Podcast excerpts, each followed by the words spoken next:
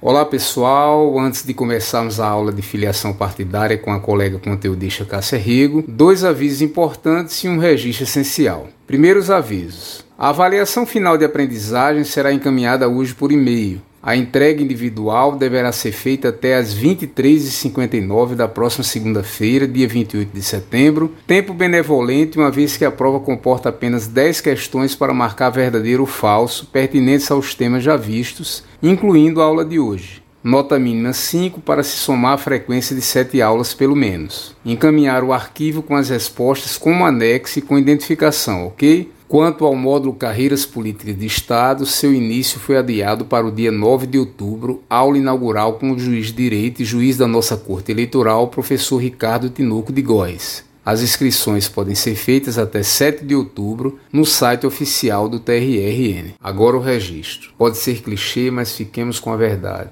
Tudo tem um começo, um meio e um fim.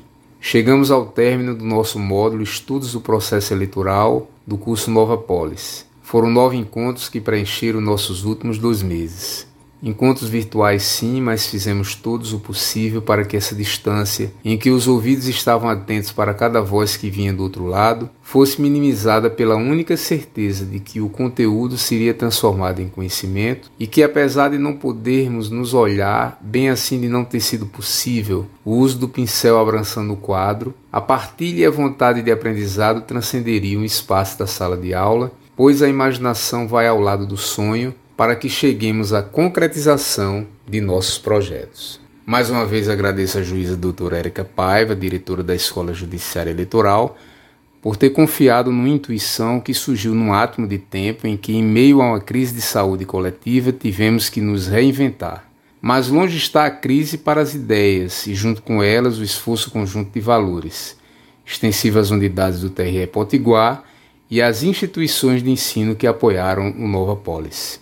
Falei na primeira aula de abnegação e reitero, em nome da Escola Judiciária Eleitoral, os agradecimentos aos caríssimos conteudistas, somados aos votos de congratulação pelo sucesso dessa primeira etapa. Aulas em que o conhecimento se uniu ao saber fazer docente, e para alguns deles essa prática se deu como feliz descoberta. Nominalmente, gratidão e parabéns aos professores Carlos Bonifácio, Angélica Gondim, Arley Souza, Elias Alves, Emanuel Pires, Gil Ricardo, Maria Juliana Salem e Cássia Rego. Esses votos são também entregues à nossa assessoria de comunicação, com todos os detalhes para uma arte eficientemente bela, uma edição perfeita e uma postagem eficaz. Nas pessoas de Antônio, Gabriel, Letícia e Pietra, sob a supervisão anterior de Virginia Celli e atual de Julisca Azevedo. Perdão a todos pela extensão desse momento, que não é de despedida. E muitos de vocês estarão conosco no próximo módulo. Quem sabe estamos no meio do caminho para suscitar o poema de Drummond. De todo modo, um abraço especial, virtualmente podemos, a quem fez desse projeto uma viabilidade sem volta. Você, aluno, aluna, que diante das lutas e também para enfrentá-las e vencê-las, esteve do outro lado, mas também esteve do nosso lado. Come com audição plena de vontade. Outro clichê necessário: não desistam dos seus sonhos. Acrescento que o sonho seja um senhor a serviço de outros sonhos, até que todos sejam amigos. Paro por enquanto por aqui, tomado de emoção. Boa aula, primeira turma Nova Polis. Oi, pessoal, tudo bem? Sejam bem-vindos ao curso da Nova Polis Digital sobre filiação partidária. Meu nome é Cássia Rego, eu sou bacharel em Direito pela UFRN, analista judiciária e trabalho no TRE Rio Grande do Norte, na SJDP. Eu sou também a gestora do sistema Filia no âmbito do, TRE Rio Grande do Norte. A nossa aula sobre filiação partidária será dividida em três partes. A parte 1 é sobre introdução à filiação partidária. Na parte 2, falaremos como se filiar a um partido e como não estar mais filiado. E por fim, na parte 3, encerraremos com filiação partidária e eleições. Vamos lá? Parte 1: Introdução à filiação partidária. A filiação partidária é o vínculo jurídico que existe entre um cidadão e o um partido político. Toda a base da filiação partidária está no direito de um cidadão de se associar. a chamada liberdade de associação. Esse princípio da liberdade de associação está no artigo 5 da nossa Constituição Federal, nos incisos 17 a 20. Então, quando a pessoa deseja se filiar, isso significa que ela decidiu, de forma voluntária, se submeter às regras do estatuto e programas desse partido. Mas estatuto e programa do partido, o que, que seria isso? Estatuto e programa do partido são valores, princípios políticos, metas, ideias que regem essa organização. Seria o que o partido deseja para o futuro do Brasil. Então, o que, que ele almeja, o que, que ele quer para o Brasil. E que você compartilha e, por causa disso, decidiu se filiar. Se você for lá no artigo 1 inciso 5 da Constituição Federal, você verá que um dos fundamentos da nossa República Federativa do Brasil é o pluralismo político. Nós sabemos que, pelo fato de o Brasil ser uma democracia, todo poder emana do povo, a famosa soberania popular. Essa soberania popular, ela se reflete quando você exercita como cidadão seus direitos políticos.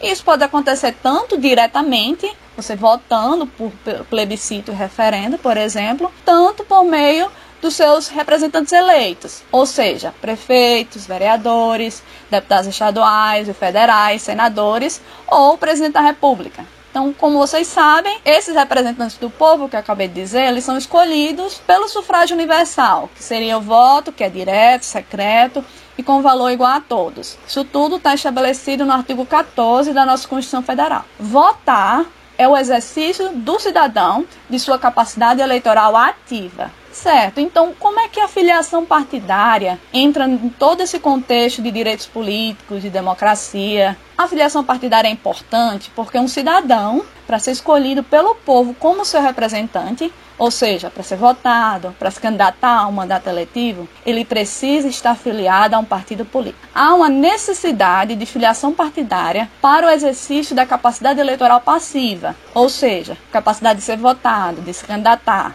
Vocês se lembram? Capacidade eleitoral ativa é a capacidade de votar. Já a capacidade eleitoral passiva é a capacidade de ser votado, de se candidatar. A obrigatoriedade da filiação partidária ela faz parte de toda a base constitucional do Estado brasileiro. Então, toda a ideia de representação popular ela necessita de partidos políticos, que são peças essenciais para o funcionamento do nosso sistema político. Assim, não é possível qualquer representação política fora do partido. Então, aqui no Brasil, os partidos políticos detêm o chamado monopólio das candidaturas. Não são aceitas as chamadas candidaturas avulsas, seriam as candidaturas sem ligação, vinculação partidária. E isso fica muito claro na nossa legislação, é, em especial no artigo 11, parágrafo 14 da Lei das Eleições, em que se afirma categoricamente o seguinte: é vedado o registro de candidatura avulsa, ainda que o requerente tenha filiação partidária. No entanto, existe uma discussão sobre se a nossa Constituição permitiria que existissem candidaturas sem partido. Será que é realmente necessária a filiação a um partido para se candidatar a um cargo no Brasil? Será que isso não traria muitos obstáculos ao exercício da cidadania passiva? Bom, essa discussão ela chegou à Suprema Corte. O pleno do STF ele resolveu por unanimidade atribuir repercussão geral à questão constitucional constante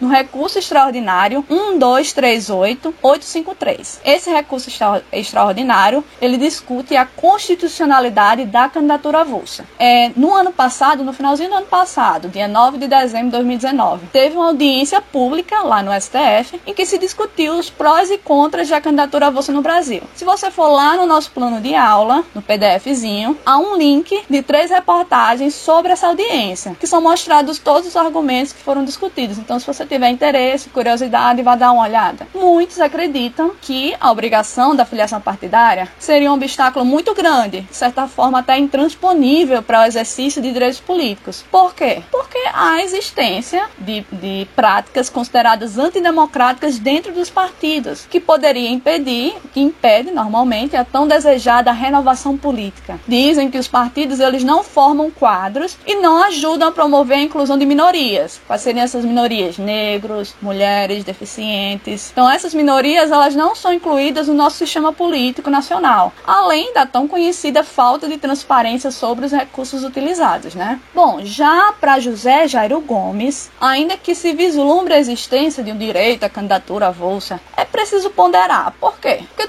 todo o sistema, o funcionamento do sistema político eleitoral brasileiro, ele pressupõe uma intermediação partidária. Para ele, José Jairo Gomes, no nosso conjunto de leis existe sim uma inviabilidade da candidatura avulsa, que só poderia ocorrer para ele se não com inúmeras limitações. Isso acontece porque todo o funcionamento da estrutura política partidária do, do, do, do Brasil, ele requer a intermediação de partidos políticos. E tem três exemplos dessa intermediação. Por exemplo, a distribuição de cadeiras nas casas legislativas depende da apuração de quocientes eleitorais e partidários. Segundo exemplo, a distribuição de recursos do Fundo Especial de Financiamento de Campanha é feita entre os partidos políticos. E o último exemplo é o direito de acesso gratuito ao rádio e à televisão, que só é concedido a partidos políticos. Bom, é um tema muito complexo. O que, que vocês acham? Você votaria em um candidato sem partido? Na minha opinião, apesar de haver vedações implícitas e até explícitas na legislação brasileira sobre candidaturas avulsas, pode-se muito bem alterar essas normas e retirar essa vedação, regulamentando o assunto. Mas para isso, seria necessário alterar a Constituição Federal por meio de emenda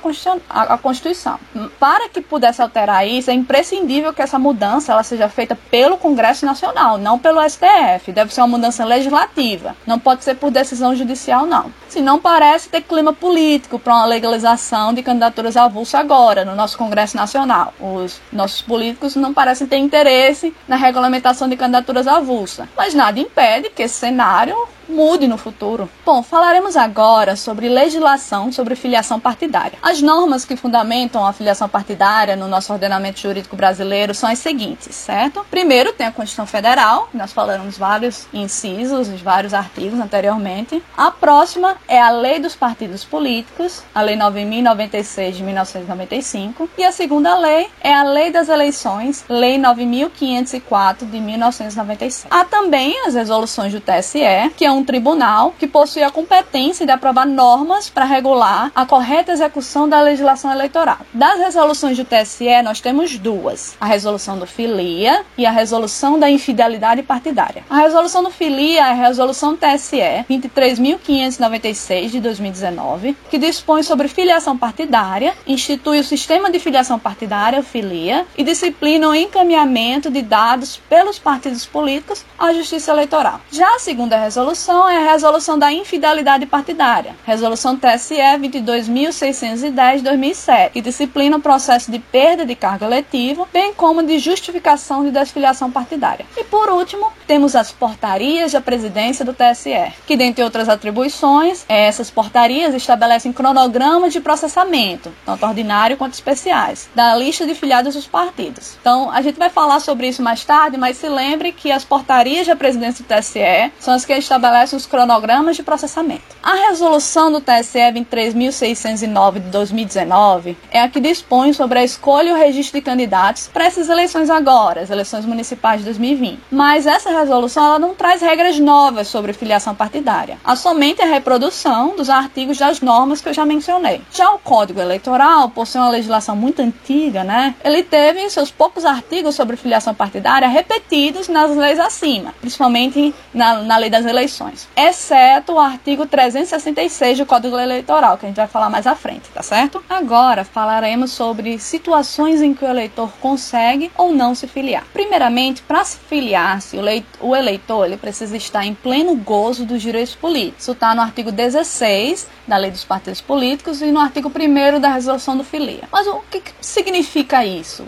Que significa estar em pleno gozo dos direitos políticos? Bom, eu vou dividir isso em duas situações. As situações em que o eleitor não consegue se filiar por não estar em pleno gozo dos direitos políticos e situações em que o eleitor consegue se filiar, tá certo? Vão ser duas situações. Vou começar com a primeira situação. A situação em que o eleitor não consegue se filiar. São situações em que o eleitor, no cadastro de eleitores, no cadastro Elo, fica com inscrição eleitoral suspensa ou cancelada. Você está com seu título suspenso ou cancelado. São seis casos em que o eleitor não consegue se filiar. Desses seis, quatro estão no artigo 15 da Constituição Federal, tá certo? Anota aí, artigo 15 da Constituição Federal. Vamos falar os seis casos em que o eleitor não consegue se filiar. 1. Um, cancelamento da naturalização por sentença transitada em julgado. 2. Condenação criminal transitada em julgado. 3. Recusa de cumprir a obrigação a todos imposta ou prestação alternativa. 4. Improbidade administrativa. Esses quatro primeiros estão no artigo 15 da Constituição Federal. Situação 5. Não fez revisão biométrica obrigatória. E 6. Não votou em três eleições seguidas. Pronto, agora eu vou falar sobre cada uma separadamente,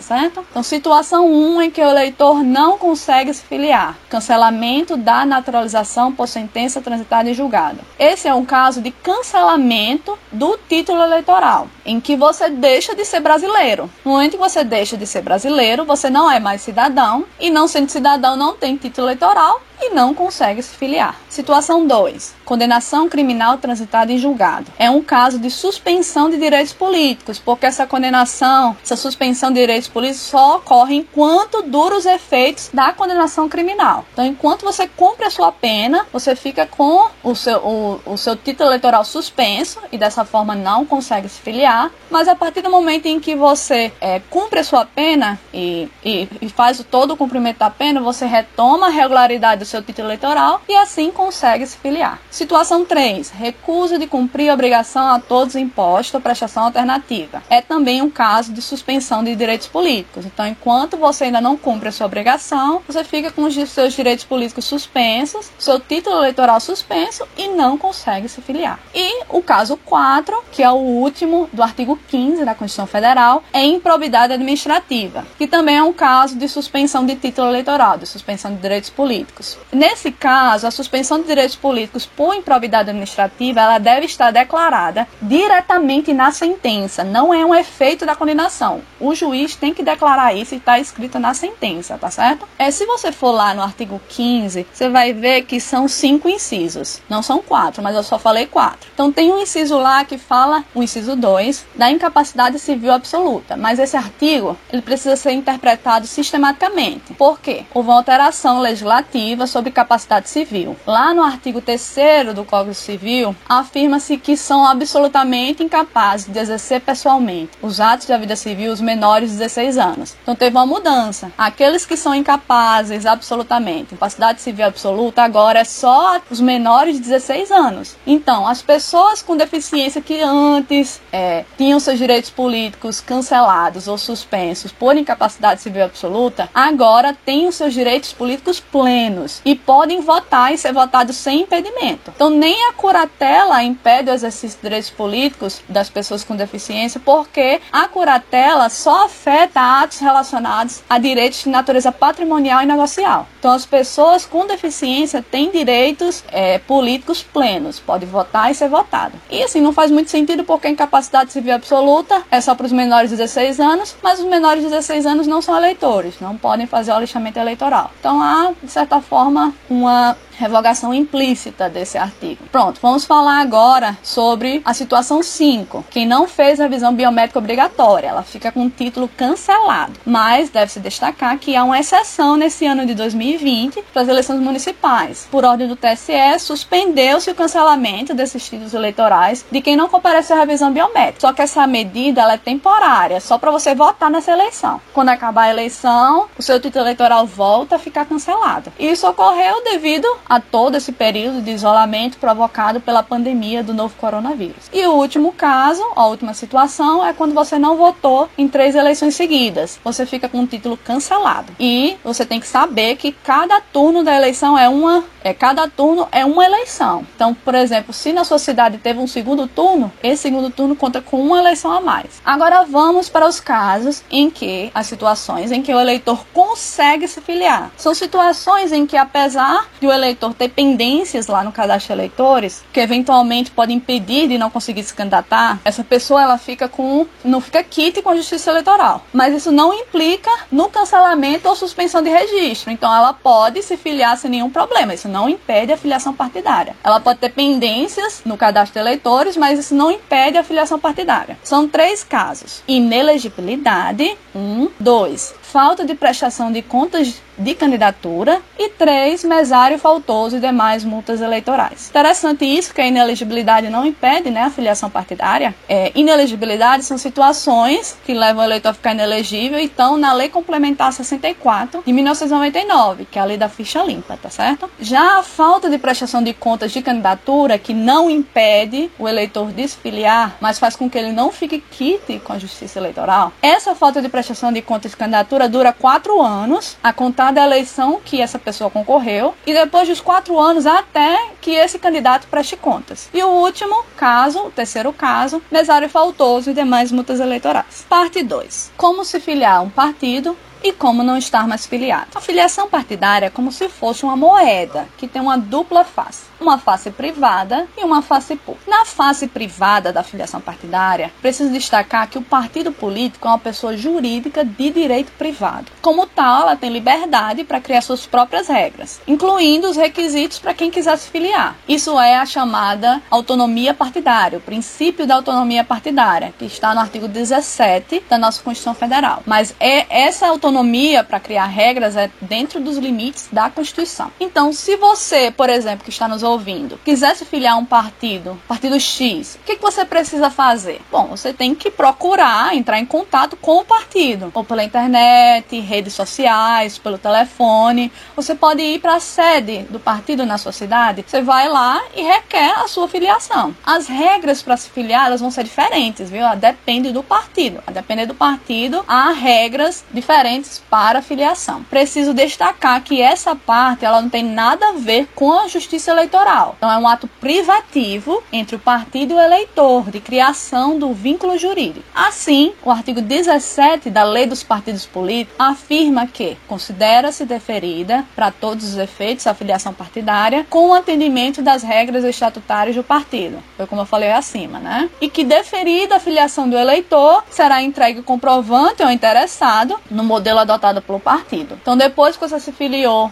ao partido X, eles vão dar para você um comprovantezinho o comprovante e acabou. Acabou a face privada da filiação. Agora vamos falar sobre a face pública da filiação partidária. Então, depois que você requereu a filiação partidária no partido e recebeu o comprovante, o partido político no qual você se filiou, ele é obrigado a comunicar à Justiça Eleitoral da sua filiação. Então, ele deve fazer essa comunicação em um dos momentos do ano, em abril ou outubro, nos chamados processamentos ordinários. Então, essa é uma obrigação legal, está estabelecida lá no artigo 19 da Lei dos Partidos Políticos e o artigo 4 da Resolução do Filia. Isso serve para que as filiações que foram registradas lá na face privada da filiação partidária, ela tenham os efeitos previstos em lei, em especial os efeitos para candidatura de carga eletivos. Então essa comunicação da lista de filiados à Justiça Eleitoral, ela é feita através de um sistema chamado Sistema Filia. Você vai ouvir muito falar desse sistema, Sistema Filia. É preciso enfatizar esse ponto. Não é a qualquer momento que os partidos vão enviar a lista de filiados à Justiça Eleitoral. Então, como eu falei antes, o envio da lista de filiados ela ocorre nos chamados processamentos. E esses processamentos só ocorrem duas vezes ao ano, certo? Vamos falar sobre os processamentos. Há dois tipos de processamento: o ordinário, que ocorre em abril e outubro, e o especial, que ocorre em junho e dezembro. Eu falo assim abril, outubro, junho e dezembro, mas como teve recentemente uma alteração legislativa, essas datas, esses meses não são estabelecidos, então pode mudar a depender do cronograma, certo? Mas geralmente são esses meses. Vamos falar agora sobre o processamento ordinário ordinário, certo? O processamento ordinário, ele só ocorre duas vezes ao ano, um dia em abril e outro em outubro. Em que dias de abril e outubro? A data final para o partido informar as filiações da Justiça Eleitoral, elas vão estar em um cronograma que vai ser divulgado porque por meio de quê? De portaria da presidência do TSE. Você se lembra que eu falei antes? Então todo o cronograma de processamentos é divulgado por portaria da presidência do TSE, certo? Então até chegar esses dois dias, esses únicos dois dias dias de processamento, o partido vai registrando as suas filiações lá no sistema filia. E ele vai registrando em uma lista que se chama lista interna, que é o rascunho do partido. Então, essa lista interna, ela pode ser alterada a qualquer momento durante o ano. Você retira, coloca filiações, então depende da escolha da agremiação. Por ser um rascunho, essa lista interna é bem variável, então pode alterar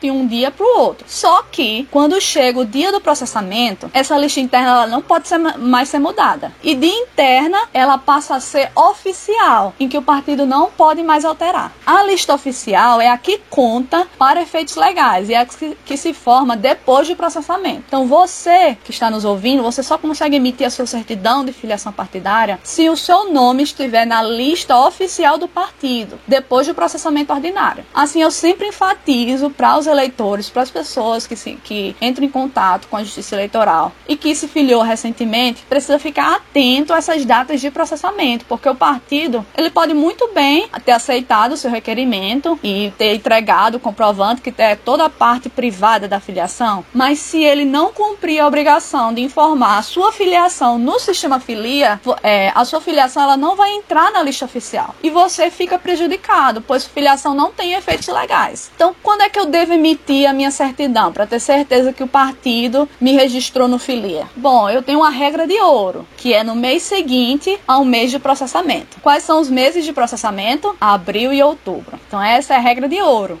Emitir a certidão no mês seguinte ao processamento. Então, dessa forma, isso vai depender do mês que você requereu a sua filiação. Então, por exemplo, se você se filiou em janeiro, você foi lá na sede do partido e fez, preencheu né, o requerimento e recebeu o comprovante em janeiro, 5 de janeiro de 2020, certo? Então, qual é o mês em que eu emito um, a, a minha certidão de filiação partidária? Seria em maio, porque o próximo processamento, o mês de processamento é abril. Então, abril, aí em maio você emite a sua certidão de filiação partidária. E você precisa sim emitir a sua certidão de filiação partidária para confirmar, certo? Então, é, Fazendo isso, você não vai ter problemas e vai ter certeza de que seu nome está lá na lista oficial do partido. Pronto, chegou maio é, e eu fui lá emitir a minha certidão, fiz bem direitinho a regra de ouro que, que Cássia falou, que eu ouvi lá na, no áudio aula. Mas quando eu cheguei lá, emiti a minha certidão, disse que eu não estava afiliada a nenhum partido. Ou estava afiliada a um partido que eu nunca requeri. O que, que a pessoa pode fazer? O que, que eu posso fazer?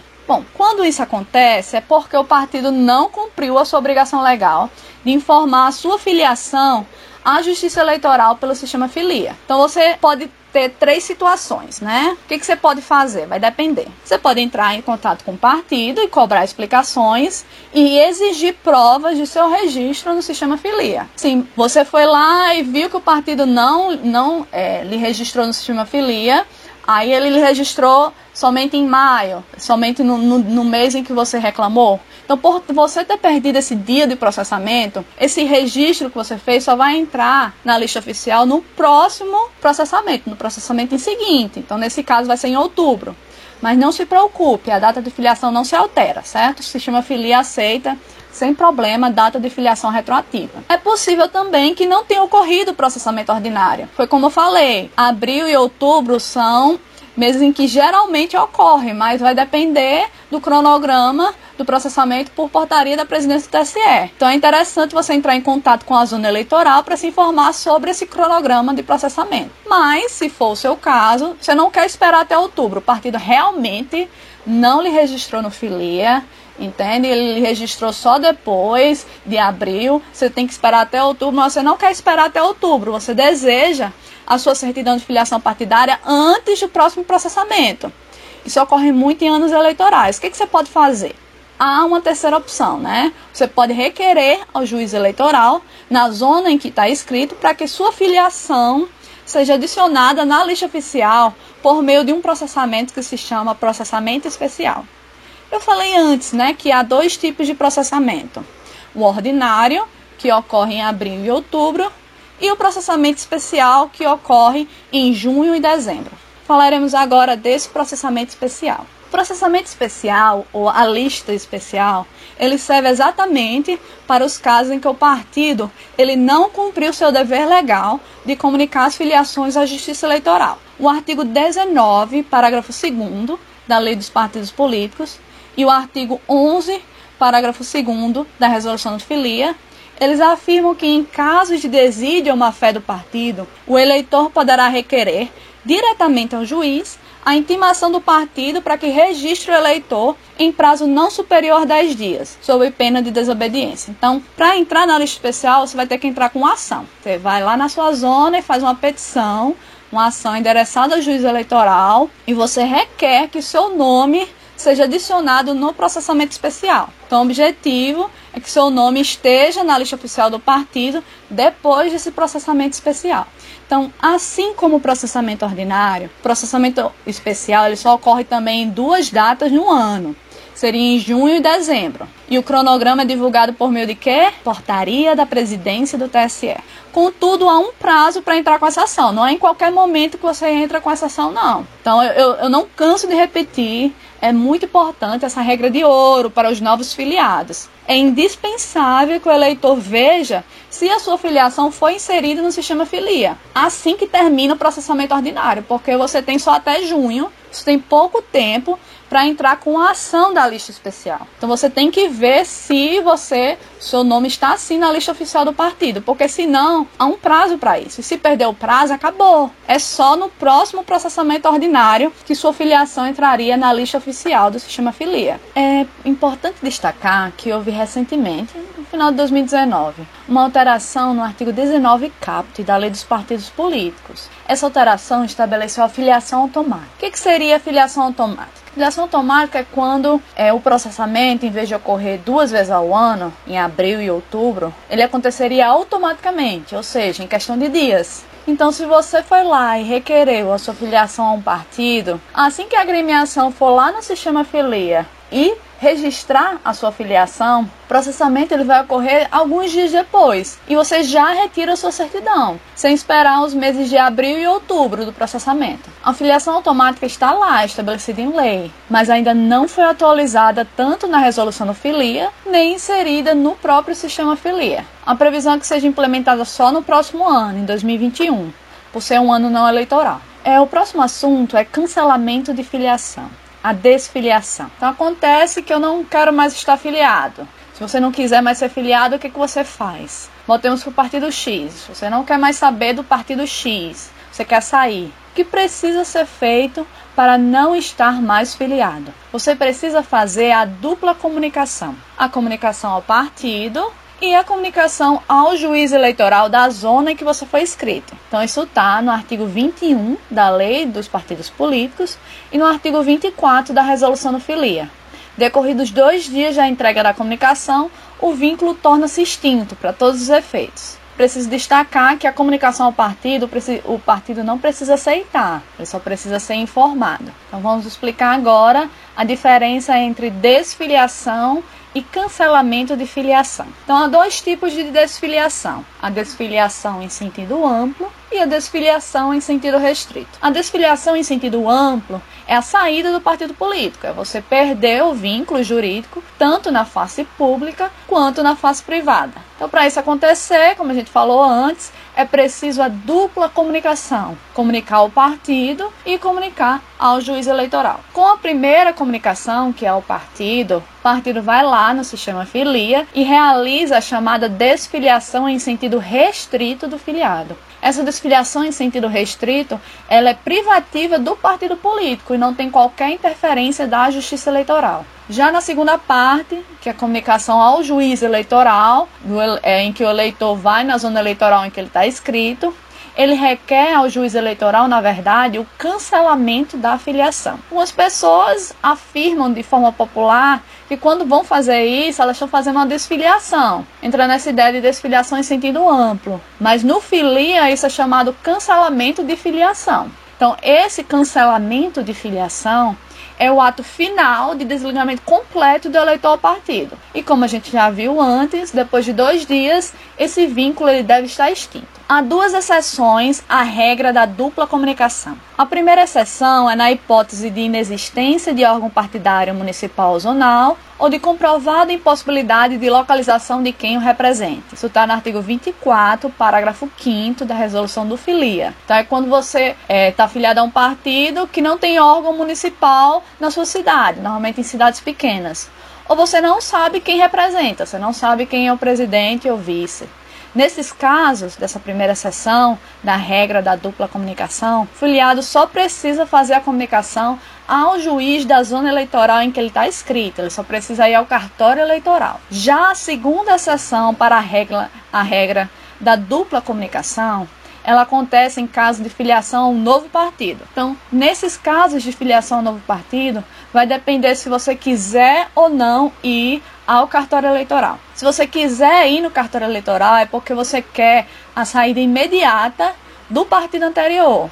Você não quer esperar o próximo processamento ordinário que vai ocorrer em abril ou em outubro. Nesse caso, você vai no cartório eleitoral e comunica o ingresso ao novo partido ao juiz eleitoral da sua zona de inscrição. Aí o servidor vai lá no sistema Filia e faz o cancelamento do partido mais antigo. Isso está no artigo 22, inciso 5 da Lei dos Partidos Políticos. Já se você não quiser ir ao cartório eleitoral, você pode se filiar ao novo partido, mas com data de filiação mais recente, e só esperar o próximo processamento ordinário. Havendo uma coexistência de filiações partidárias, prevalecerá a mais recente, e as demais, que são mais antigas, elas são canceladas automaticamente durante o processamento ordinário no sistema filia. E dessa forma, você não precisa ir mais ao cartório eleitoral. Isso está no artigo 22, parágrafo único da Lei dos Partidos Políticos e no artigo 22 da Resolução do Filia.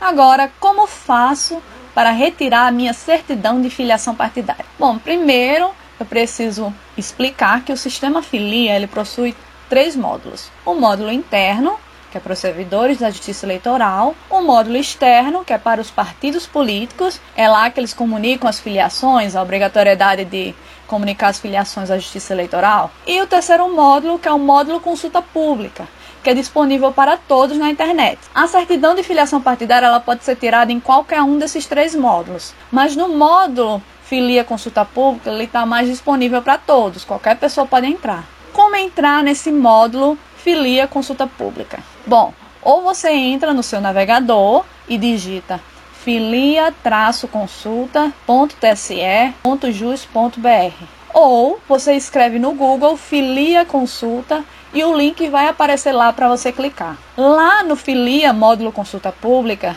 além da certidão de filiação partidária, você tem acesso à lista de filiados de todos os partidos do Brasil a lista oficial. A lista oficial pode ser por estado, dividida, ou por zona e município. A certidão de filiação partidária ela pode sair com diferentes informações. E muitas vezes as pessoas, quando emitem a sua certidão, leem e não sabem o que significa. Então vamos ver cada um desses casos para não ter problema nem confusão. Pode estar escrito não está afiliada a partido político. Nesse caso é quando o eleitor ele não possui registro de filiação ou possuir um registro de filiação, mas pediu cancelamento ou exclusão. Pode estar escrito, está regularmente filiado. Está bem claro que é quando o eleitor ele possui um registro de filiação e está na situação regular em um só partido político. Esses dois primeiros casos são óbvios e não precisa de explicações adicionais. Já os dois casos seguintes eles são mais complicados e é necessário sim uma explicação sobre o que significa. Vamos ver esses dois casos. Pode estar escrito, consta com pendência de cancelamento. O que, que, significa isso? Consta com pendência de cancelamento. Essa situação ela ocorre quando o cidadão ele pediu a desfiliação do partido, ou seja, ele fez a primeira comunicação, mas não comunicou à Justiça Eleitoral, ele não foi ao cartório eleitoral. Então ele não seguiu a regra da dupla comunicação. Comunicou ao partido, mas não comunicou ao juiz. Ele só passará a constar com a situação não filiado depois de ir ao cartório eleitoral e comunicar ao juiz eleitoral a sua saída, por meio de um requerimento certo? Então, se você tiver com a sua certidão, né, é, com essa informação, consta com pendência de cancelamento, vá para o cartório eleitoral e peça o cancelamento para o juiz eleitoral. Pode estar escrito, consta com situação subjúdice. Então, consta da situação subjúdice é uma informação em que indica que esse registro está envolvido em uma duplicidade de filiação partidária, que é quando a pessoa está filiada a dois partidos diferentes, mas com a mesma data de filiação. A gente viu antes que quando a pessoa está filiada a dois partidos diferentes, o mais antigo é cancelado automaticamente e o mais recente permanece. Mas nesse caso de situação subjúdice, a pessoa está filiada a dois partidos, mas com a mesma data de filiação. Se a sua certidão tiver assim, você tem que procurar imediatamente o cartório eleitoral, porque foi criado foi feito de ofício, autuado de ofício, um processo de duplicidade de filiação. E você precisa ir no cartório eleitoral para responder nesse processo qual partido você deseja estar filiado. E se você não for, no final desse processo, o juiz pode dar uma decisão em que as duas filiações vão ser canceladas. e você pode ficar prejudicado. Então, se você retirar uma certidão e estiver com essa informação, consta da situação sob júdice, procure o cartório eleitoral imediatamente. Parte 3. Filiação partidária e eleições. A filiação partidária é uma condição de elegibilidade. E isso está estabelecido no artigo 14, parágrafo 3, inciso 5 da Constituição Federal. Mas o que seria uma condição de elegibilidade? Bom, José Jairo Gomes afirma que as condições de elegibilidade são exigências ou requisitos positivos que têm que ser necessariamente preenchidos para quem queira se registrar. Ou seja, eles são essenciais para quem possa é, no futuro ou queira ser candidato, exercer a sua cidadania passiva. Mas por quanto tempo o eleitor deve estar filiado para se candidatar? Bom, de acordo com o artigo 9 da Lei das Eleições, o candidato deverá estar com a, com a filiação deferida pelo partido num prazo de seis meses para concorrer às eleições. Mas seis meses antes de quê? Antes do pleito, ok? Antes da data da eleição. É até interessante porque nesse ano de 2020, primeiro turno da eleição não vai ser no primeiro domingo de outubro, vai ser no dia 15 de novembro. Então isso vai alterar o prazo de filiação partidária. O Estatuto do Partido ele pode sim estabelecer um prazo maior de seis meses, mas nunca menor. Só que essa regra ela não pode ser alterada no ano das eleições, tá certo? Isso está no artigo 20 da Lei dos Partidos Políticos. Havendo fusão ou incorporação de partidos após o prazo de seis meses antes da eleição, será considerada, para efeito de filiação partidária, a data de filiação do candidato ao partido de origem. Isso está no artigo 9, parágrafo único da Lei das Eleições. Vou dar um exemplo. O PRP. O PRP, se você está filiado ao PRP desde agosto de 2015, por exemplo. E esse ano você quer se candidatar ao cargo de vereador. Como todos nós sabemos, o PRP ele foi incorporado ao Patriotas. Então, essa pessoa que quer se candidatar ao a vereador, o prazo de filiação para ela, ou a data de filiação dela, vai ser a do partido de origem, do PRP, que seria agosto de 2015. Agora falaremos sobre prova de filiação partidária em sede de registro de, de candidatura. Então, quando você entra com o requerimento de registro de candidatura, você não precisa provar a sua filiação partidária. Por quê? Porque os servidores da Justiça Eleitoral eles têm acesso ao sistema filia e eles verificam internamente a sua prova de filiação. No entanto, caso o eleitor não esteja na lista oficial do filia, por força de direito constitucional de ação, o, esse eleitor ele pode provar sua filiação e anexar provas nesse processo para isso. O juiz ele vai dar um espaço para esse candidato anexar essas provas de filiação partidária. No entanto, diferente da certidão de filiação partidária, que tem fé pública, você precisa de provas muito mais robustas para conseguir esse reconhecimento judicial de filiação. E, em seguida, que é o que você quer, o deferimento da candidatura.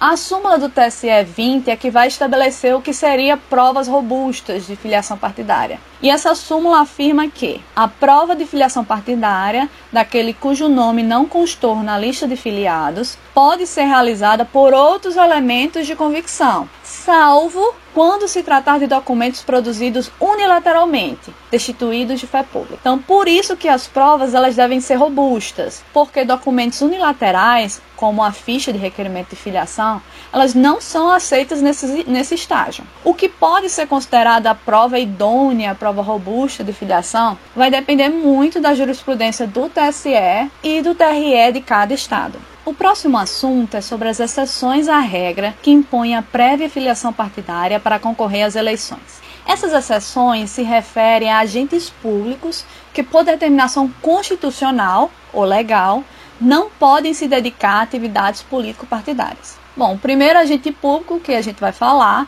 serão os militares. Excetuando-se o conscrito, o militar ele é alistável sim e elegível. Isso está no artigo 14 parágrafo 8 da Constituição Federal.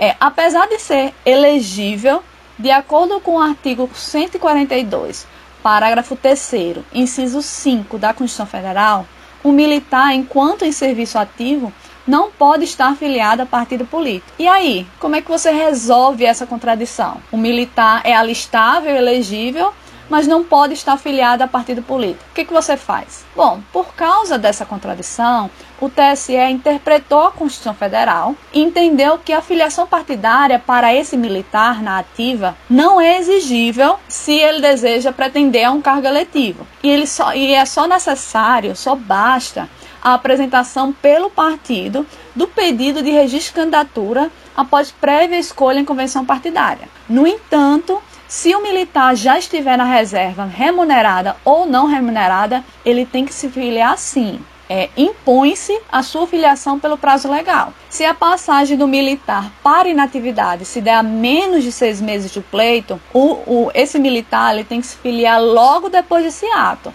e cumprir a exigência de filiação partidária. As outras exceções à regra que impõe prévia filiação partidária se referem a magistrados, membros do Ministério Público, ministros do Tribunal de Contas da União e servidores da Justiça Eleitoral. O prazo de filiação é, desses servidores, desses agentes públicos, deve corresponder, no mínimo, ao prazo legal de desincompatibilização da Lei Complementar 64 de 1990, que é de seis meses. Assim, como eles, eles são obrigados a se afastar de forma permanente, eles têm que sair do cargo seis meses antes do pleito para cumprir esse prazo de desincompatibilização. Nesse mesmo prazo, logo em seguida, eles também têm que se filiar, que é seis meses antes do pleito. É bom lembrar que esse prazo de desincompatibilização ele depende do cargo que vai concorrer. Por último, aos funcionários de qualquer órgão da Justiça Eleitoral, como eu, que de acordo com o artigo 366 da Constituição do Código Eleitoral, eles não podem pertencer a diretório de partido político ou exercer qualquer atividade partidária sob, sob pena de, de demissão. Chegamos ao nosso último assunto, que é sobre fidelidade partidária. Bom, embora a migração partidária em princípio seja livre, porque você não pode obrigar um indivíduo a manter-se filiado a um partido que ele não deseja. Você se lembra da liberdade de associação? Você não pode compelir ninguém a associar-se ou permanecer associado. Essa atitude ela traz sim consequências jurídicas para esse filiado eleito que optar por uma mudança de partido e ele pode, e ele pode sim perder o seu mandato eletivo. O STF ele defende um dever constitucional de observância do princípio da fidelidade partidária, com base no sistema proporcional, na defesa das minorias e no direito de oposição. Então, para você votar em deputados e vereadores, por exemplo, na hora de saber quem ganhou a eleição, o voto no partido influencia muito no cálculo dos, dos vencedores por causa do quociente partidário e do quociente eleitoral. Você só precisa lembrar do poder dos puxadores de voto, como Tiririca, que quando eles têm grandes votações, eles levam junto com ele outros eleitos para o seu partido. Assim, se você fere o princípio da fidelidade partidária, é o mesmo que ferir o próprio princípio democrático. Porque o desejo dos eleitores e também dos partidos não estão sendo respeitados e estariam seriamente comprometidos. Para regulamentar esse tema, o TSE editou a resolução da fidelidade partidária, que a gente falou antes, a resolução TSE de 2610 de 2007. Essa resolução, ela teve a sua constitucionalidade questionada no STF por meio da ação direta de inconstitucionalidade 3999, que que afirmava, né, essa ADI, dizia que essa resolução supostamente usurpava a competência do Poder Legislativo e Executivo e criava sanções que não estavam previstas em lei. Mas no final o STF considerou essa resolução constitucional. Inicialmente, a gente tem que falar que há uma obrigatoriedade da Justiça Eleitoral de comunicar ao partido da desfiliação do seu filiado eleito. Isso está no artigo 19, parágrafo 1 da Lei dos Partidos Políticos. Então, nesses casos, de mudanças de partido filiado eleito, é preciso que a Justiça Eleitoral intime pessoalmente a agremiação partidária e assim dar ciência da saída do seu filiado. Então, quando é dada ciência, comunicação, é a partir daí que vão passar a contar os prazos para aju ajuizamento das ações cabíveis. Esse prazo é de 30 dias da comunicação. Sobre a competência dessas ações, o TSE é competente para processar e julgar pedidos relativos a mandato federal, Já nos demais casos, é competente o TRE de cada estado. Bom, essa resolução ela disciplina dois tipos de processo: processo de perda de cargo eletivo e o processo de justificação de desfiliação partidária. O processo de perda de cargo eletivo o titular da ação é o partido. E esse processo, ele objetivo é recuperar o cargo desse eleito que se desfiliou ao partido em que ele ganhou a eleição. Então, teve a comunicação e depois de 30 dias dessa comunicação ao partido, se o partido não entrar com a ação, pode entrar outras pessoas. Por exemplo, alguém que tem interesse jurídico como suplente, ou pode entrar também o Ministério Público Eleitoral. Já o processo de justificação de desfiliação partidária, o titular da ação é o detentor de mandato eletivo que deseja se desfiliar e não quer perder o mandato por essa razão. Mas para isso ele tem que provar a existência da justa causa para a desfiliação. E é o que a gente vai falar agora, das justas causas para a desfiliação partidária.